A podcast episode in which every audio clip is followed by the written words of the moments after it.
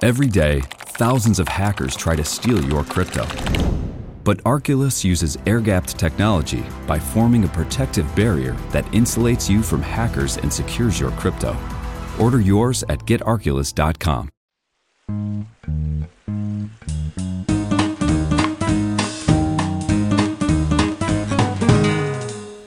Bonjour vélo. Aujourd'hui, la lanterne rouge. Au sein du Tour de France cycliste, ce trophée était jadis recherché, car il permettait à son vainqueur d'obtenir de meilleures primes à l'occasion des critériums d'après-tour. La tradition voulait également que le dernier fasse l'ultime étape avec une lanterne et un tour d'honneur à l'arrivée. Celle-ci est cependant de plus en plus rare. Arsène Milochaud est le vainqueur de la lanterne rouge du premier Tour de France en 1903 en terminant 60 heures plus tard que le vainqueur Maurice Garin. À bientôt sur Bonjour Vélo. Every day, thousands of hackers try to steal your crypto.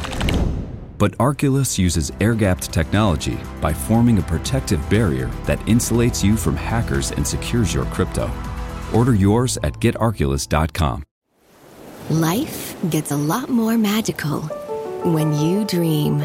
So let's dream of a vacation unlike any other. A magical Disney cruise.